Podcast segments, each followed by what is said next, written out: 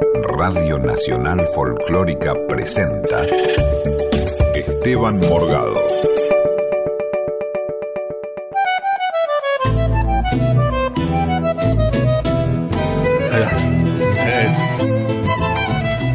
Hola, ¿cómo les va? Qué alegría estar otra vez acá en el aire de la folclórica, esta radio que quiero tanto y que me permite este encuentro semanal con tanta alegría, con tanta emoción por estar compartiendo un micrófono con, con tantas figuras importantes a lo largo de la programación de toda la semana. Ustedes saben, esta radio tiene figuras emblemáticas y bueno, nos toca a nosotros este huequito, este rato de los sábados a las 6 de la tarde. La verdad que lo vivo con mucha alegría y hoy, ustedes saben, nos damos gustazos, ¿no? Porque hoy estamos con dos grandes amigos, dos grandes artistas, porque en este caso una cantante exquisita, una cantante de una extraordinaria trayectoria y, una gran tipa. Ella es la querida Magdalena León. ¿Cómo estás, Magdalena? Qué alegría tenerte acá. Gracias por venir.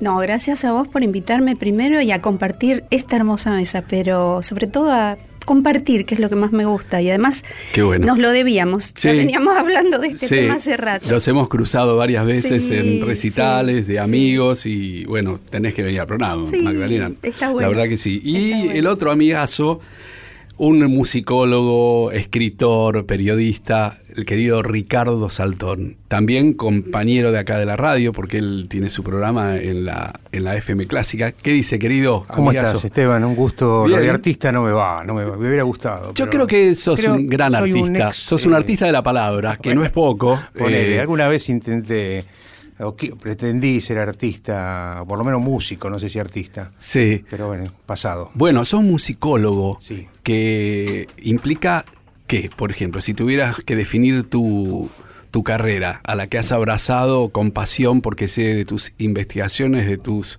trabajos, de tus escritos, pero contanos qué significa. Para hacerlo sencillo Sí. es trabajar con la cultura desde la música.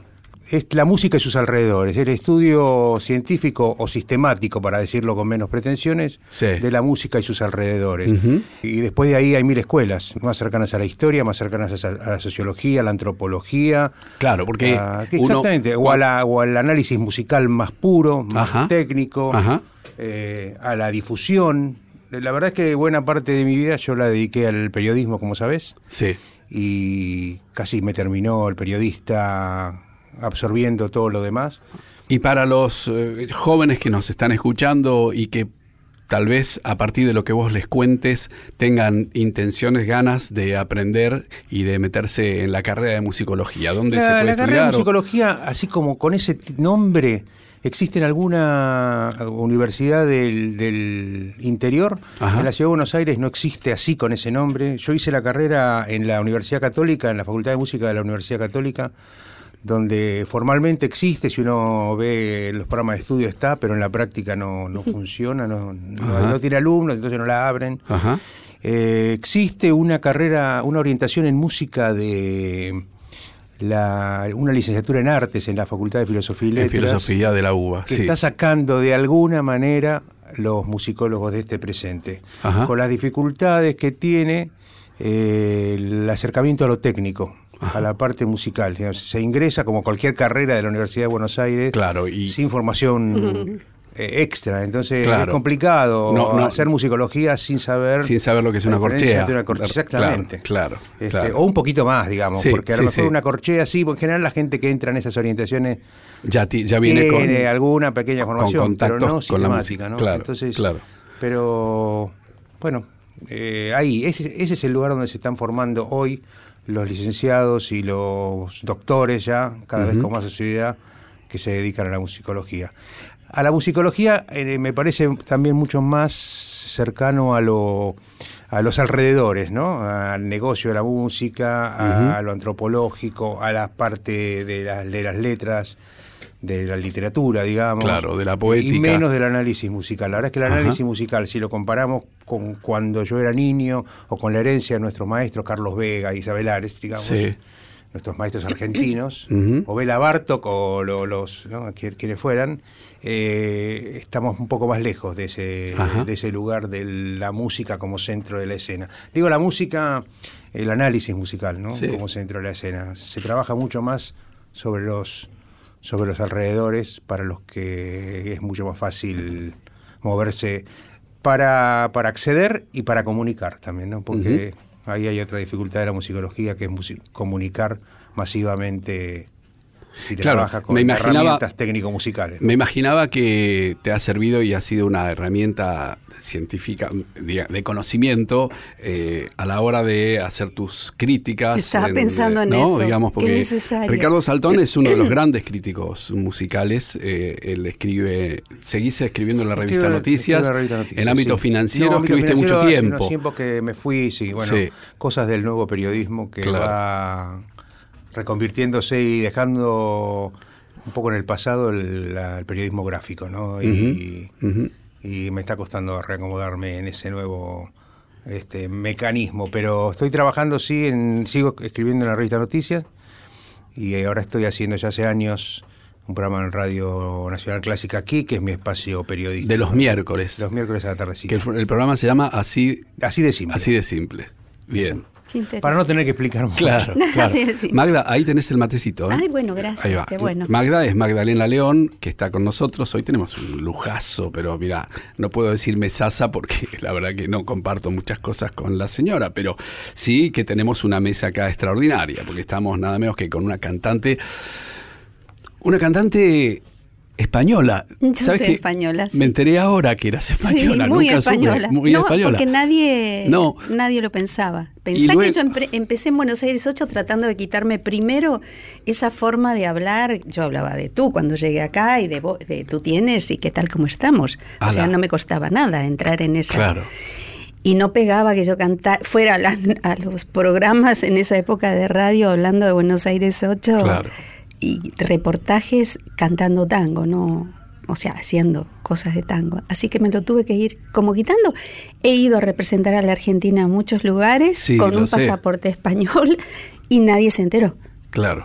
No me lo vengan a quitar ahora. No, por supuesto. Cantaste en festivales internacionales, Sí, en concursos, sí. además. Sí, sí, y sí, en la OTI varias veces, Claro. en Festibuga, en Ancón, en qué sé yo, en montones de lugares, re- siempre como argentina. Claro. Y me parecía bien porque yo me sentía, De- "Es- este lugar es mi lugar, así De que... Madrid fuiste a Venezuela cuando eras niña. Y Sí. allí tuviste eh, una compañera de lujo en tus estudios. Sí. ¿Vieron cómo, est- viste cómo estudié? Que me- Saltón. me estuvo- Sí, sí, te sabe O sea, todo, ¿eh? Me estuve Ah. estudiando. Sí, nos fuimos, mm, mis padres nos llevan después de la guerra mm, española, obviamente como tanta gente, nos llevan a Venezuela, eh, no sin antes eh, recorrer Martinica, Puerto Rico, Fort de France, San Salvador y Cuba, Ah. como tuk, tuk, tuk, tuk, así, tres meses, dos meses, cinco, un poquito así de cada lugar. Y llegamos a Venezuela, donde nos instalamos en un lugar maravilloso, que es la zona más alta de, Caracas. Te estoy hablando de muchos años atrás, porque uno ya está bastante crecidito, y, pero que era casi una selva tropical y ahí nos instalamos y empecé, bueno, a ir al colegio, Sí. a estudiar como Claro. cualquiera. Una niña. Una niña que tuvo que repetir varios eh, ahí y acá cuando volvimos acá, porque yo de Bolívar no sabía nada. Claro, Y acá cuando claro. llegué de San Martín tampoco. Claro. Y como eso, de tantas cosas. Y quinto grado me, me encuentro con Cecilia. Cecilia Todd. es Cecilia Todd. Cecilia Todd. Mira qué, qué de- compañerita. No, fuimos compañeras de colegio, no nos vimos nunca más hasta el 72, que ella vuelve a Buenos Aires y nos em- ponemos a hablar, a hablar, a hablar y éramos, éramos esas mismas. Qué Una cosa loquísima. Ah, ¿lo, descubrieron así? Sí. No se reconocieron en la No, entrada. no, no. No te puedo creer. Yo pensé que No. hablabas de que eran las mismas porque seguían teniendo la misma No, esencia, no, no. la misma. No. No te No, puedo en creer. el viejo ¿Vos almacén, en la época del viejo No. almacén, ella llega a Bueno, Buenos Aires. El viejo almacén, ustedes con Buenos Aires 8 eh, eran habitués. Estaban, Siete años y medio, ¿viste? todas las noches, dos funciones. Claro. ¿Cómo me estudiaste? ¿Viste? ¿Cómo que, que habitués. Bueno, venía Saltón acá, si Sí. viene No, semejante Google periodista. es lo más grande que se ha inventado. Google, Este, sí. Y el subte son 20 minutos de chacarita acá. No, te mentira, queda todo. Pero sí, este fue ahí. O sea, y ¿se ella- encuentran en el viejo almacén? ¿Cecilia Todd va a cantar o va a ver el show? No, no, ella se venía a vivir por un tiempo a Buenos Sí, Aires, sí. quería estudiar con Susana Naidich, que Claro. fue mi profesora. Bien. Eh, pero ella, porque conocía, yo entro en Buenos Aires 8, a los, mm, estuve casi 12 años, sí, y el grupo ya llevaba unos años eh, de, de- De trabajo, de trabajo, claro. y ella los había conocido por Sí, música sí, y los había visto una vez y se vino para Buenos Aires porque era amiga de Mercedes, de, de Atahualpa, con su hermano, con Roberto Todd, que era el que tenía esas conexiones rarísimas y se vino por tierra desde No. Perú para acá. Primero hizo Perú, hizo un montón de cosas y se vinieron para acá. Bien. Este, claro. Y ahí nos vimos de nuevo, empezamos a hablar, bueno, terminamos alquilando un departamento, yo me acababa de entrar en Buenos Aires 8, alquilamos un departamento juntas, que nunca vino, se enamoró y se fue. Ah, caramba. Ah, Bien. caramba, me dejó sola, quedaste como siempre se lo digo. Claro. Hace 42 años ya creo que somos amigas, que Qué mi maravilla. casa es su casa y su casa es mi casa Qué siempre, bueno, toda bueno. la vida. Esto es para Diego Rosato, nuestro operador que le encantan los pies. Yo estuve pensando mucho en este pie. Digo, ¿y vos cantabas versos con ella? Vamos, te la clavé en el ángulo. Canto versos, si encuentro la letra me va a encantar. Y está aquí, Fandermole.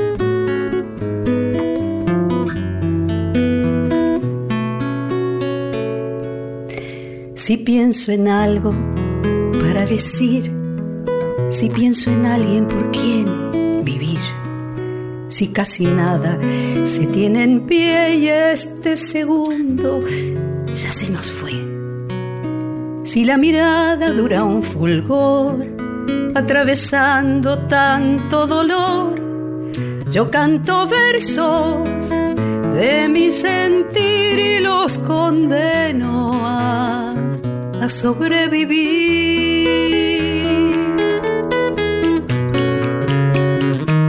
Donde parece el sol no alumbrar, donde se muere de soledad, en lo más hondo de esta quietud, donde ocultó la sangre la luz, donde agoniza un ángel guardián y se nos pudre el agua y el pan, yo canto versos del corazón y los enciendo en una canción.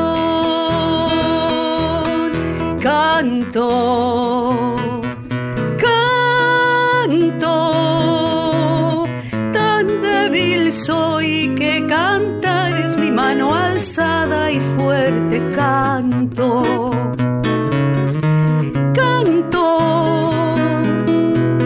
No sé más qué hacer en esta tierra incendiada, sino cantar.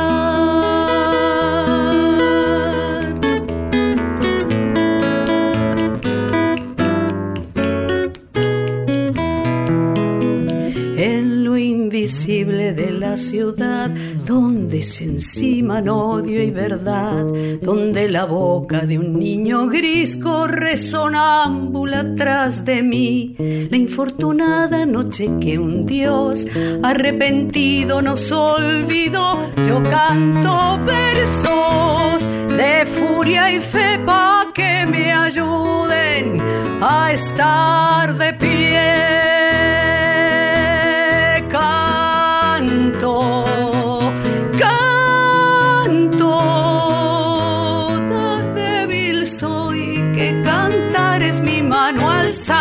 Fuerte canto. Canto, no sé más qué hacer en esta tierra incendiada, sino cantar. Canto,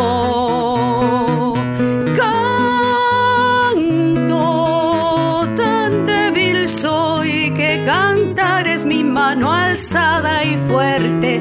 Canto, canto, ¿qué más hacer con palabras deshabitadas sino cantar, sino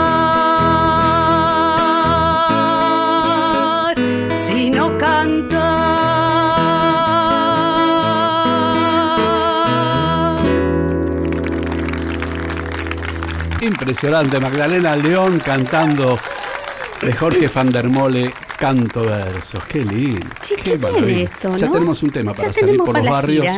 No, convengamos que no fue ni ensayado ni te dije el tono. No, no, pero bueno, así es. No sé si es, pero, está bien. Está buenísimo. Y para hoy, bárbaro. Bueno, ahí vamos.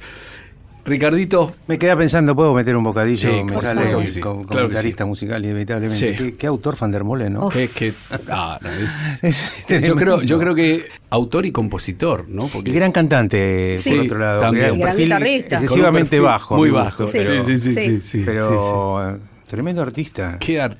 Pero eh, además uno agradece que puedan componer este tipo de canciones que te permite transitar tantas palabras eh, que son comunes a uno, porque a mí me cuesta a veces encontrar, me gusta la idea, pero no me gusta la forma de decirlo. Yo me siento identificada con lo que dice y cómo lo dice.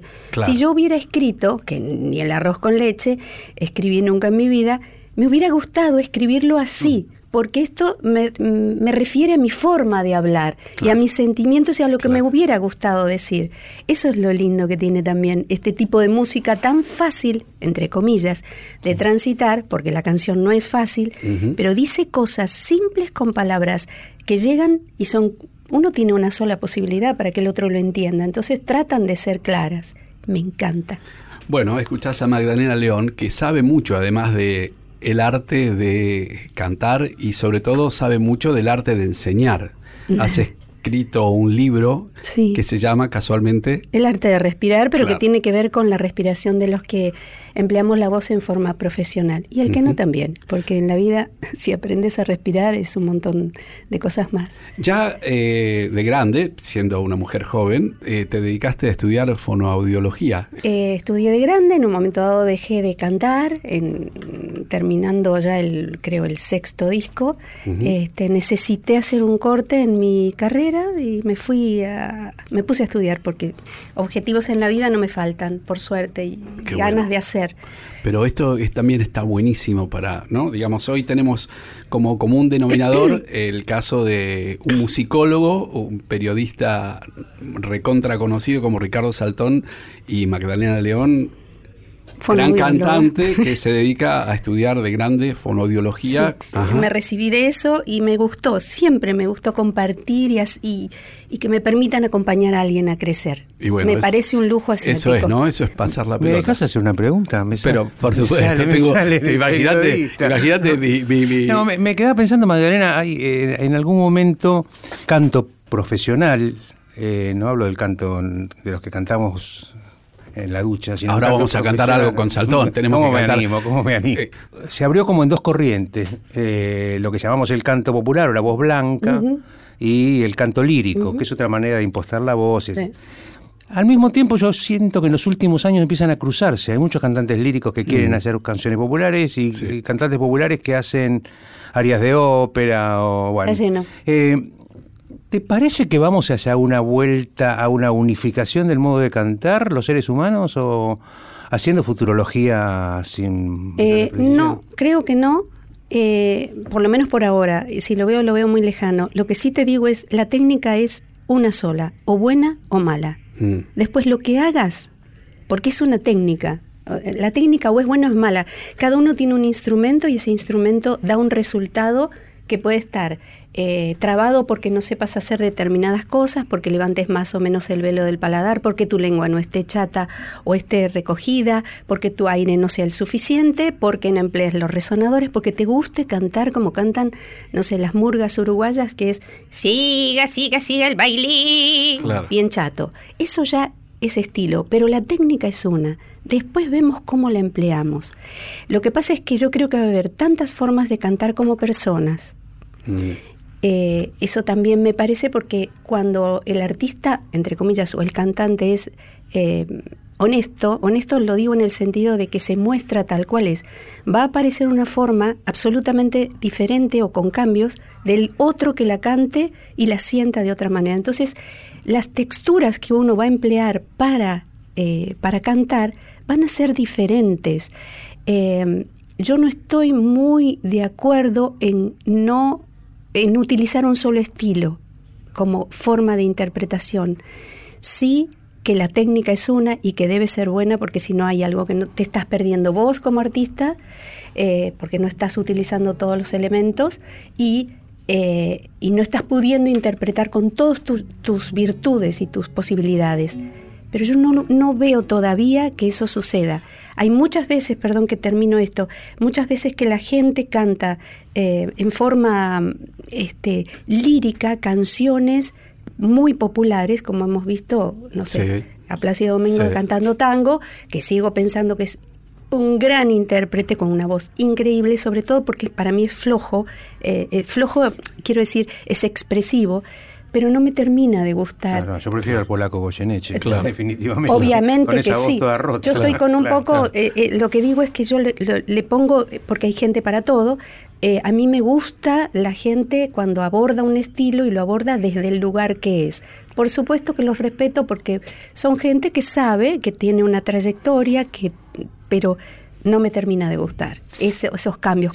es, aplicable, me parece, te estoy robando el programa. Pero me parece muy bien, parece eh, Lo que pasa también con algunos instrumentistas. Recuerdo, hace años grabó Barenboim. Sí, sí, el, disco de... con Marconi y no me acuerdo Mederos.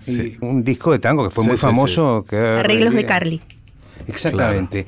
Y cuando lo presentó, no me acuerdo si fue en el Gran Rex, en algunos teatros del centro de Buenos Aires, estaba yo sentado cerca de Salgán, todavía vivo por supuesto, y dijo eh, Barenboim dice, no sé qué hago yo tocando tango, estando Salgán en la platea. Y yo la verdad que pensé lo mismo. Sí. Y nadie va a discutir lo que es Barenboim como pianista, ¿no? Nadie lo va a discutir, pero no era lo mejor que pudo no, por eso lo asocié. Sin embargo, fue un, disco que tuvo un éxito rotundo en, todo el mundo. Exacto. Y hay una anécdota de eso. En el hall del, hotel donde estaba Barenboim se juntaron a tocar eh, estos dos pianistas juntos eh, y fue maravilloso verlos a los dos, pero sobre todo la humildad con que le hablaba Barenboim y pidiéndole consejos de cómo tocar ciertas cosas. Mm. Y tocó a fuego lento y se lo de alguna manera le pasaba información de cómo era eso. ¿no? el maestro Salgana Barenboim. Salgana Barenboim. Bueno, eh, hace un ratito Magdalena León, con quien estamos charlando junto a Ricardo Saltón, dos grandes amigos, hablabas de la técnica en cuanto al canto y ambos tenemos una gran amiga a quien recordamos en este momento a la queridísima Annie Grumbal, que hacía un sketch fantástico, que era el de los maestros de canto. Y Annie iba contando que había empezado a tomar clases de canto con un maestro que le decía que la voz salía de un hilito de arriba de la cabeza. Entonces empezaba a cantar el tango tarde y lo hacía con esa técnica. Pero después se cansó de ese maestro y fue a otro, en donde le decía que la voz salía de los resonadores de, la, de los cachetes. entonces, bueno, entonces ella mezclaba lo del hilito de la cabeza con los resonadores de los cachetes. Y después con otro maestro que le había dicho otra cosa. Y así como tres o cuatro maestros con técnicas distintas. Y ella se iba transformando en un monstruo. E iba cantando siempre de cada amor que tuve, tengo día. Y terminaba siendo una cosa muy graciosa. Y contaba al final de eso, que era su último recital que la técnica había podido con ella, no había podido encontrar y que se había dedicado a la cerámica. y que entonces vendía unos ceniceritos en ese... Bueno... Eh, es así, es un poco así porque además uno va de un maestro a otro y este maestro te dice, eso no está bien. Claro. Pero y ahí... Hasta que te sacan eso y te ponen Y el bel canto, ¿no? Los que cantan a los gritos allá arriba, ¿no? Eso sí, bueno, eso es canto lírico, eso es puro canto lírico. Hablamos de Ani, eh, para vos, Diego Rosato. Ani, Añera, la Añera, hace muchos años. Uh, pero ¿cómo está este hombre hoy? Es una cosa. ¿Dónde está mi corazón? Que se fue tras la esperanza. Tengo miedo que la noche me deje también sin alma. Tengo miedo que la noche me deje también sin alma. ¿Dónde está la palomita que al amanecer lloraba? se fue muy lejos dejando sobre mi pecho sus lágrimas. Se fue muy lejos dejando sobre mi pecho sus lágrimas. Cuando se abandona el pago y se empieza a repechar, tira el caballo adelante y el alma tira para atrás el caballo adelante y el alma tira para atrás.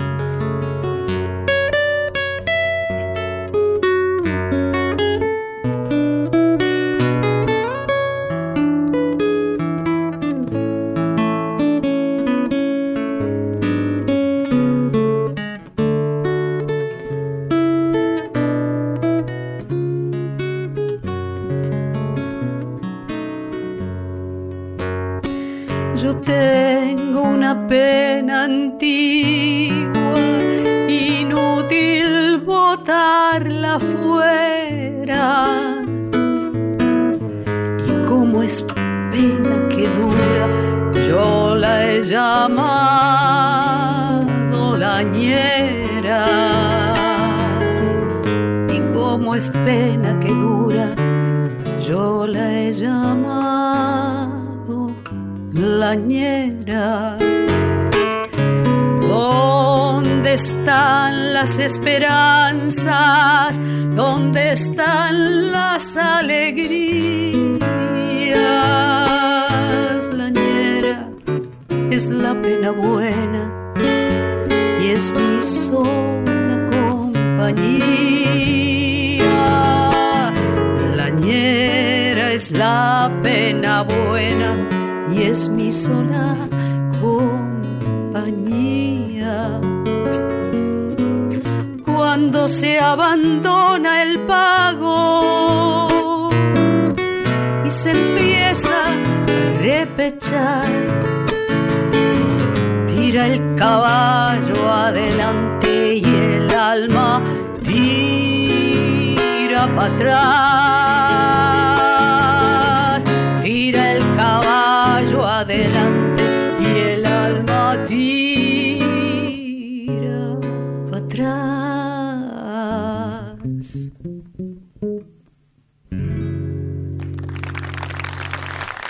Gracias. La niera, gracias, gracias. la niera por.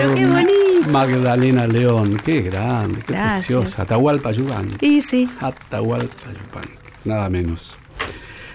Bien, estamos aquí con Magdalena León que nos regala esas delicias y con el querido Ricardo Saltón con quien estamos charlando. Bueno, y vos, si sos el único privilegiado en este país que puede hacer un asado esta noche y querés ir a ponerle la sal a la carne, este es el momento. Y si no, le cambias la hierba al mate y volvemos en dos minutos. No te lo podés perder. Dale, volvemos ahora. Hasta las 19, Esteban Morgado está en Nacional Folclórica. Acá seguimos, seguimos con nuestro programa mientras tomamos unos mates con Magdalena León y Ricardo Saltón, dos grandes amigos. Ricardo, y también tocaste la guitarra, porque ¿cómo fue la aproximación a la música? La verdad- Más allá de que son musicólogos, es un gran que- investigador, periodista, escritor, docente, has dado clases en un montón de lugares y supongo que seguirás Sí, y te agrego la gestión cultural Eso. alrededor de la música que hace también años que... que porque sos en gestor cultural. En realidad fue como una sucesión. Yo vengo, mi, mi viejo era músico aficionado. Mi viejo, falleció el año pasado, ya bien, bien veterano, eh, trabajador rural, se crió en Saladillo, en el campo, Mira. aquí en la provincia de Buenos Aires, Sí. pero como peón rural bajo, digamos, ¿no? Mira. Pero había aprendido a tocar el acordeón. Ajá. El acordeón a botones y el acordeón a, a- teclas de piano, ¿no? Sí, sí, sí, sí, claro. Eh, el acordeón a o sea, la, la verdulera La y verdulera el acordeón y a piano. exactamente. Mira vos. Y eso lo había convertido en eh, animador de, De todas las fiestas de carnaval. populares. Después tuve un accidente en un dedo Mm. Eh, pero en realidad o sea, se vino a vivir a Buenos Aires, entró a una fábrica, se accidentó un dedo Ah. que le quedó mal operado, le quedó rígido. Y me parece que fue un poco eso y un poco su traslado, su cambio de hábitat que lo descolocó y dejó de ser músico, dejó de tocar. Yo recuerdo así de chico que tocaba un poquito, tocaba la armónica también, Mira. La flauta como la llamaba él, a la armónica, como que se la llama en la provincia de Buenos Aires a la, a la armónica. Mira. Y, pero fue dejando la música. Y a mí me, me trasladó la música. Yo empecé a estudiar música de muy chico en el Conservatorio de Barrio, en la época del boom del folclore, tocaba la guitarra y, claro. y hacía solfeo recitado y esas Sí, cosas sí, sí, como aprendíamos el en aquellos Lemoine años. Carulli. Es- El Lemoine Carulli. Eh, el- Y tocaba la guitarra muy, ahora me doy cuenta que muy mal. Y fui haciendo todo un, progre- un, pros- un proceso. Abandoné la carrera que mis padres esperaban para mí, que era la de contador público, y entré en la Facultad de Música de la UCA, Mirá. con gran drama familiar. Claro. Eh, todavía no para ser musicólogo, sino para estudiar música. Y bueno, Por fue todo otro, un por otro proceso. lado, esa, esa carrera de música de la UCA en ese entonces tenía unos primeros dos años que eran Claro, es que en realidad yo entré, yo era guitarrista y pretendía serlo, Mirá. clásico guitarrista de banquito y Sí, sí, claro. Eh, y, y tocaba relativamente bien Mirá. para ese momento. Y entré en la facultad para hacer esos dos años que se llamaban departamento de ingreso, Claro. con la intención de apoyar mi carrera de guitarrista Claro. no con la intención de otra cosa. Y ahí conocí la carrera de musicología, me entusiasmé y la hice, la terminé, fui dejando la guitarra lenta y vertigino- vertiginosamente, no lentamente. Sí. Eh, y me convertí en musicólogo y de musicólogo un poco por laburo, porque se pintó una posibilidad de trabajar en, en periodismo, me hice periodista Claro. y desde el periodismo me hice gestor, pero siempre la música estuvo dando vueltas. Hace mucho que no soy músico. Eh, ¿Y hubiera sido músico clásico o popular? en ese momento mi pretensión era tocar Bach y Ah. sí, básicamente. ¿De qué año estás hablando de esto? Estoy ¿Cuántos hablando de los años 80, No. Muchos años. ¿Y estudiabas con algún gran maestro? Eh, tenía, estudiaba en mi mejor momento, digamos, con una alumna de Jorge Martínez Zárate, que era en ese momento una escuela Sí. Respetable y Claro. muy respetable. Esa, ese Claro, grupo de- bueno, claro, yo te- yo incluso integré un cuarteto a la manera del cuarteto Masí de Zárate, que tenía a Ceballos y a Miguel Ángel Girolé como Mm. Claro. complemento, con Cherita. Pompoño y Maravilla. era una familia, Sí. yo, yo era parte de esa familia siendo todavía joven. ¿Y la Este, gestión cultural? ¿Cómo La gestión cultural, la yo gestión llegué, cultural? yo llegué a la gestión cultural también un poco, a todas las cosas que estoy contando fui pasando como de casualidad. Mira. Eh, he tenido otros planes que me han fracasado, pero estas han sido cosas que otra gente me ha convocado. Me parece que vos podrías... Y con la gestión me pasó claro. eso. Yo había llegado al gobierno de la ciudad este, una dirección, o sea, un, un área del gobierno de, la, de cultura del gobierno de la ciudad que se llama Dirección de Música. Ujú. Eh, había llegado con un proyecto de un centro de investigación y documentación musical. Mm, Bien. En la época en que era director de música eh, mi- eh, José Luis Castineira de Dios. no sé. Sí, claro. Eh, entra- entramos con otra persona en ese proyecto, con Leandro Donoso, un editor de libros, este, de música. Y empezamos a trabajar sobre ese proyecto. En, el, mo- en ese proceso hubo cambios de autoridades en la ciudad, recordaremos. Este, bueno, cambió el secretario de Cultura, movimientos de esos que suceden en la política. Eh, Castiñeira se va de la dirección e ingresa Roberto Di Lorenzo a la dirección de música de la ciudad, Claro, el mono. el mono Di lo Lorenzo, claro. todos. Sí, sí. Y él me dijo, a mí me interesa vos, no me interesa el proyecto. Mm. Este, en ese momento me produjo mucho dolor. Eh, yo no tenía experiencia en gestión, la verdad no tenía ninguna experiencia en gestión. En Claro. principio empecé a trabajar con él en la parte más de comunicación del- de la dirección. Claro. Claro. claro. Y poco a poco me fui entusiasmando con la gestión misma, ¿no? con la producción, con, la, con lo creativo que tiene la, la gestión cultural, con todo lo engorroso también, con Sí. toda la rosca, con todo Sí. el lío, con todos los trámites, con todas la- las disputas de espacio, con todo eso que tiene, ¿no? con la plata que nunca alcanza, definitivamente no hay nunca momento en que la plata alcance, porque siempre uno quiere hacer más cosas de la que el presupuesto rinde. Y la verdad que me entusiasmé. Y bueno, terminó también otra vez, cambié de gobierno, quedé afuera. Y en el. Hace unos seis años que estoy de vuelta trabajando en gestión, ahora en Cultura de la Nación. O sea, atravesé desde la gestión anterior a esta. Claro. Ahora en lo concreto estoy en un área que se llama Dirección Nacional de Organismos Estables, que es la- una dirección que administra la tarea de los elencos estables, las orquestas, los coros, los ballets. Ujú. Ahora con el Coro Polifónico Nacional estoy trabajando más de cerca Ah, en el área de ese, un poco de lo burocrático y un poco de lo creativo y un poco en la gestión política de lo que significa eso.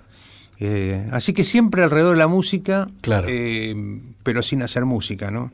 Hablando de lo que hacen los demás o intentando que los demás lo hagan, según, según sea. Bien, Este, pero bueno, la música sí, terminó siendo mi vida claro. en todo. Claro. Sí, sí, directa o indirectamente. Sí, pero claro, y ahí está mi viejo, que era fue viejo, peón claro. rural y después obrero metalúrgico y así se jubiló, pero sin embargo me, me entregó la música. Y si tuviéramos que ilustrar este momento con alguna música de fogón, no para que vos la cantes, la podemos cantar con Magdalena, vos podés Mira, tararear. yo soy, yo soy muy tanguero. Yo tengo una canción favorita que se llama Una canción. Sí. Este, Una canción. Una canción. Sí. Soy muy amante del tango desde el tango lunfardo de los años 20 hasta... hasta Digo, el- ¿y tenés, tenés tus teorías con respecto al tango? A ver. No, digo, me refiero, desde la musicología, desde todo lo que investigaste, de todo lo que charlaste, ¿llegaste a alguna conclusión en cuanto a la génesis del Uh, tango? esa es la para, pregunta. es para hablar eh, seis horas, Sí, pero digo, es muy interesante. ah, eh, Bueno, digo, desde que los riesgoso, finlandeses. riesgoso Claro, desde el- que los finlandeses dicen que el tango es finlandés. Ah, ¿vos bueno, eso sabías? desde ya que no. O desde los cubanos que hablan de la habanera o No, los lo de la manera en centroamericanos. realidad lo impone, es una teoría eh, de Alejo Carpentier, del escritor Sí. y musicólogo también, Alejo Carpentier, enorme escritor, Nada se lo recomiendo para Sí, quien no lo reconoce sí. todavía. Eh, pero además un investigador de la música Sí. y él desarrolla esa teoría que después la retoma eh, las primeras personas que se acercaron al- a la investigación sobre tango que trabajaron en lo que fue eh, una obra monumental que se llama Antología del Tango Rioplatense, volumen 1, que habla de los orígenes, hasta, la baja hasta el año 20. Eh, y ellos adoptan esta teoría, digamos, de la transmisión de la banera vía España, no de la banera por vía directa, sino la banera por vía Ajá. española, es la base rítmica de lo que es la milonga, de lo que es el, el tango inicial, sobre todo, ese tango en dos tiempos, que da origen a ese nombre Claro. que todos lo conocemos, el 2x4 Claro. porque en rigor el tango desde el principio del siglo pasado fue en cuatro tiempos, Claro. pero este, seguimos llamándolo dos por cuatro. ¿no? Claro. Bueno, eh, tenemos que ilustrar esto con un tango, Magdalena. Yo te ¿Qué puedo- eh, fuimos, un pedacito de fuimos. ¿Sabes en qué tono lo haces? No, ni idea. Bueno, ¿La?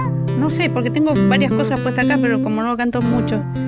Fui. Hacemos un pedacito si querés. Fui como una lluvia de cenizas y fatigas en las horas resignadas de tu vida. Gota de vinagre derramada, fatalmente derramada sobre todas tus heridas. Fuiste por mi culpa golondrina entre la nieve, rosa marchitada por la nube que no llueve. Fuimos la esperanza que no llega, que no alcanza, que no puede vislumbrar su tarde mansa. Fuimos el viajero que no implora, que no reza, que no llora, que se echó a morir. Vete, no comprendes que te estás matando. No comprendes que te estoy llamando.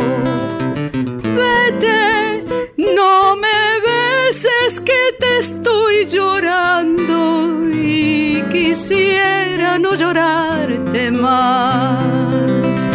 No ves, es mejor que mi dolor quede tirado con tu amor librado de mi amor final.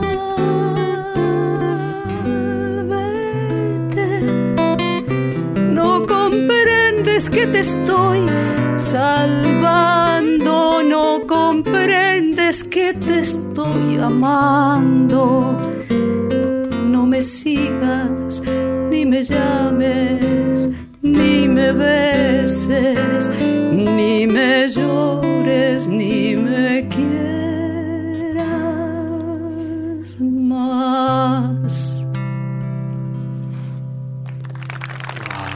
Ya tenemos, tenemos dos. Ya te- tres. Tres mañana tenemos ya ya. tenemos Ya tres temas para tenemos hacer. tres. Porque este lo repetimos y la Dos segunda veces, parte, ya claro. tenemos como- Ahí va. Sí, sí, sí, tenemos un rato de show. Fuimos. Fue- de- Puede contratar un mago también para intermedio. Claro, vos venís, vos venís a hacer charlas, hablamos sobre esto, nos metemos en el, en el bolonqui de si es negro o no es negro el El tango. no. pero Claro. mientras él hablaba, a mí me daban ganas de venir al próximo programa, no por venir solamente, sino por escuchar y poder conversar de estas cosas. Claro. Cuando hay fundamento y hay historia detrás y, y comentarios que son lógicos y además con esta humildad que él lo dice. Sí. Sí, sí, este, sí, sí. Me parece súper interesante Claro. avanzar sobre eso. Sin duda, La sin verdad duda. que sí. Bueno, estás escuchando a Magdalena León y a Ricardo Saltón, nada menos.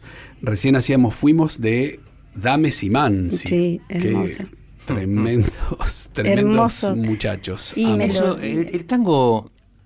bueno, hay hay un, un tiempo del fol- lo que llamamos aquí en Buenos Aires el folclore, pero en el tango se ha dado una, una cuestión increíble que es eh, músicos tremendos, Sí. de alta formación en muchos casos. Sin duda. Sí. Eh, poetas de altísimo nivel, Nivel, poético Sí, y popularidad, todo mezclado. Claro. Eh, no no Claro. creo que haya muchos ejemplos en el Claro. mundo razón de este nivel de poesía, este nivel de música, este nivel de orquestas, de desarrollo Tal cual. instrumental y a Claro. la vez de popularidad masiva. Es, Sí. es un fenómeno Sí. increíble el del Y el tango, fenómeno de, de, ese tango, de ¿no? la orquesta, de la orquesta típica como, como concepto de instrumento. instrumento, ¿no? Digamos, donde obviamente había que había mucha erudición para porque para integrar una orquesta tenías que leer, tenías ah, tenía que haber arregladores, digamos, hay cuatro bandoneones, cuatro violines, eh, a veces cello, contrabajo, piano, ¿no? Digamos, no es tan habitual que en las músicas populares del mundo haya semejante laburo, ¿no? Sí, es, es- es sorprendente. la Sorprendente. es sorprendente porque Sí, eh, sí. esas orquestas, eh, además, la orquesta típica nace como una necesidad eh, del sexteto, que era el instrumento más típico anterior, digamos, a la-. ¿no? hasta mediados de los años 30, con, con este D'Arienzo, que es el, la cabeza que arranca con todo ese proceso. eh, Nace por una necesidad de musicalizar para, más- para públicos más grandes, Claro, en espacios claro, más grandes. claro. No tiene otra No, necesidad que, que, el volumen, esa, claro. Es una cuestión de volumen. La densidad. Por eso Hoy desaparece la guitarra. Además, la guitarra no está en la orquesta No típica porque no, no podía competir No, no, la son guitarra cuatro sin violines, cuatro bandoneones Claro. con trabajo y piano, Y básicamente. listo. Es eso, claro. Y con eso orquesta, eh, musicalizaban Los bailes. un baile Claro. popular La rítmica con esa miles que de se personas. necesitaba también, Claro. sí, tal cual. Eventualmente Claro. un micrófono para el cantor, Para el cantor. un poco Sí, más sí, sí, Magdalena, ¿y cómo fue integrar, hablando de erudición y hablando de eh, músicos extraordinarios, Buenos Aires 8? ¿Cómo fue? Para mí fue una historia? escuela maravillosa. Yo siempre. o Podemos sea, ir escuchando algo de Buenos Aires 8 mientras tanto vamos hablando con Magdalena. Me mm, llego muy joven a ese grupo, eh, por suerte me tocó esa posibilidad, era el sueño del pibe, realmente era entrar en las grandes ligas para mí. Claro. Eh, no leía una nota, mm, eh, igualmente me sabía los arreglos de memoria porque los iba a ver, yo tenía 19 años, era muy chica. Vos reemplazabas a Ani, Ani. yo Casoli. la reemplacé a Ani. Claro. Eh, eh, soprano, muy soprano, eh, cantaba en un coro, de ese coro nació, no estaba, justamente no estaba ni en ese coro, pero sí estaba la mayoría del grupo, estaba Chichita Fanelli, este, Horacio Corral, Gulito Lava, Fernando Llosa, o sea, había un, un grupo base que estaban en ese coro que era el Lorenzo Perosi, y sigue siendo un gran coro, y bueno, yo era cantaba de soprano y hacía solos, pequeños solos, pero Claro. me llaman y, y me ofrecen esto y para mí fue como tocar el cielo con las manos, pero básicamente el entrar en un grupo así que con tanta responsabilidad, con tanto concepto de lo que lo que significaba ensayar, se ensayaba muchísimo para poder hacer lo que hacíamos, eh, tan responsablemente y tan extraño lo que hacíamos, porque realmente y a la distancia ver un grupo que no se movía, que estaba frente a un a, los, a dos micro, a cuatro micrófonos, entrar y salir a los micrófonos y cantar nunca un sí ni un no en la cara, porque era muy serio todo lo que Claro, claro, Nos claro. llamaban la orquesta que, que te hacía dormir también muchas veces, Mira. pero la realidad es que nadie podía decir, te podía gustar o no, pero la gente eh, se callaba. A lo largo de la vida me dio eh, seriedad a la hora de ensayar, eh, conocimiento de, muchas cosas, manejo de la voz, porque había que trabajar para tener, para hacer lo que sea, lo que había que hacer, y sobre todo también lo que era un grupo, un grupo vocal que tiraban todos para el mismo lado, con una, una responsabilidad importante. Cada uno tenía una eh, digamos, una función dentro del grupo y había que, que hacerla, que cumplirla. Como así también el que llegaba tarde pagaba una multa, el otro se ocupaba. Sí, siempre fue así. Por eso duró lo que duró, fue un grupo más que un grupo, una familia de trabajo, donde no se permitían este, extras que no fuera el grupo. Así que me dio, me hizo responsable y, pasé de ser amateur a una persona este, profesional dentro de lo que era la música. Claro, Así que siempre estaré agradecida. Dirigido por Horacio Corral. Horacio Corral y Gulli, que fue era el, eh, hizo los últimos arreglos también junto con Horacio para el, último disco que desgraciadamente se llamó La Última Palabra porque era con voz, eh, con textos. Fue el último disco. Claro, claro. Dicho sea de paso, eh, van a salir nuevamente. Claro, sí, hay una remasterización ¿no? de todos los discos. Se vuelven a hacer, por suerte. Aqua Records lo saca y creo que se lo merece porque yo he viajado mucho con esta profesión mía, eh, he viajado mucho por muchos lados. Donde leen dentro de mi currículum que es Buenos Aires 8, yo tenía que ver, una soprano, eh, empiezan las preguntas, las preguntas porque no existe el disco, existe en Holanda, en Estados Unidos, en Inglaterra, en Alemania, en Japón, eh, pero acá no. Mira. En Brasil, pero acá no. Bueno, si Dios quiere ahora van a aparecer. Sí, van a aparecer nuevamente. ¿Quién había grabado originalmente ese disco? ¿Perdón? ¿Para quién se había grabado ese disco originalmente? Eh, Music Hall y Microfon, o sea, la primera, primera época, son cuatro discos. Claro. El primero es de música de clásicos argentinos, Julián Aguirre, eh, no me acuerdo los títulos ahora, pero Danza de la Moza Donosa, Bailecito, bueno, eh, Buchardo, Williams. todo eso es el primer disco. El segundo es Piazzola. Claro, que, ese, ese, es el, el, boom de Buenos Aires 8. Eh, vamos a ver si escuchamos algo de Piazzola por Buenos Aires 8.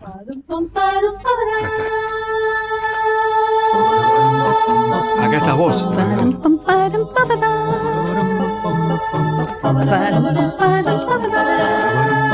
Claro, te lo canta Magdalena León acá en vivo. Años que no lo canto, no me lo sé.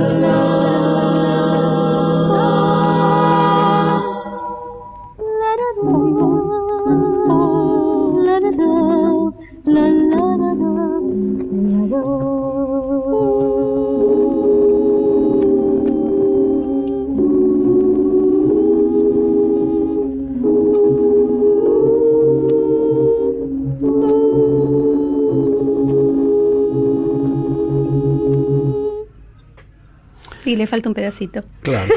Adiós Nonino. Sí, sí, sí, que- Adiós Nonino Sí. en versión de Buenos Aires. Vos Sí. sabés que escucho esta grabación y cuando nosotros éramos chicos con mi hermano, eh, nos llegó este disco a casa porque papá era muy melómano y lo compró en la disquería del barrio, allá en Villaluro, y nos fascinamos tanto con Claudio que sacamos dos temas de oreja para tocar en el concierto de fin de año de la Academia del Barrio, de la Academia. Golier, que se hacían los conciertos siempre en el cine Fénix de Flores Mirá. a fin de año, conciertos que arrancaban a las 7 de la tarde y terminaron a las 3 de la mañana, porque eran todos los alumnos de danza, de flamenco, de danza clásica, de acordeón, de violín, de guitarra, y tocamos a dúo con mi hermano un par de temas de este disco que Mirá. habíamos sacado de oreja, imagínate, a los 13 y 12 años, lo que debemos haber tocado, pero a la gente les gustó y fue nuestro primer acercamiento a la música de Piazzolla gracias a ustedes. Mira qué loco, sí. La verdad que fue un... Es muy, muy raro eh, hacer esta música de Piazzolla a De voces. esta manera, pero- Y teníamos pánico también de que, bueno, ¿por qué le va a gustar a Piazzolla? Pero el- Astor, Astor puso en el disco, el esto disco. prevalecerá. Me acuerdo de Sí. haberlo leído en el disco. Mira, Sí. eh, Astor estaba Sí. fascinado con esta versión. Y Sí. que era un tipo bravo, ¿eh? Sí, no era de- no era, no era de, de elogio fácil. No, la Bueno, no. chicos, lamentablemente nos tenemos que ir. Y, Es una El pena. tiempo es tirano. Sí. Nadie lo dijo. Magdalena, proyectos. El 18 estoy en, en, en pista urbana, Sí. eh, también haciendo un recital eh, que vamos a compartir con Lucrecia Merico, que va a ser, bien. sí, va a ser extrañísimo, pero va a estar muy interesante.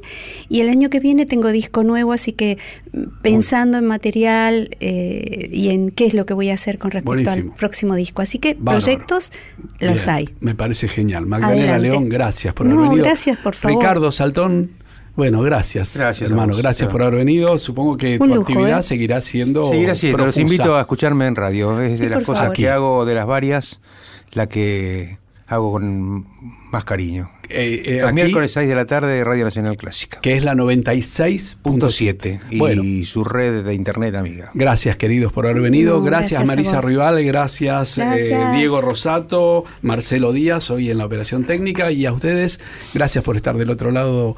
Y nos encontramos el sábado próximo. Buena semana y un gran abrazo tanguero.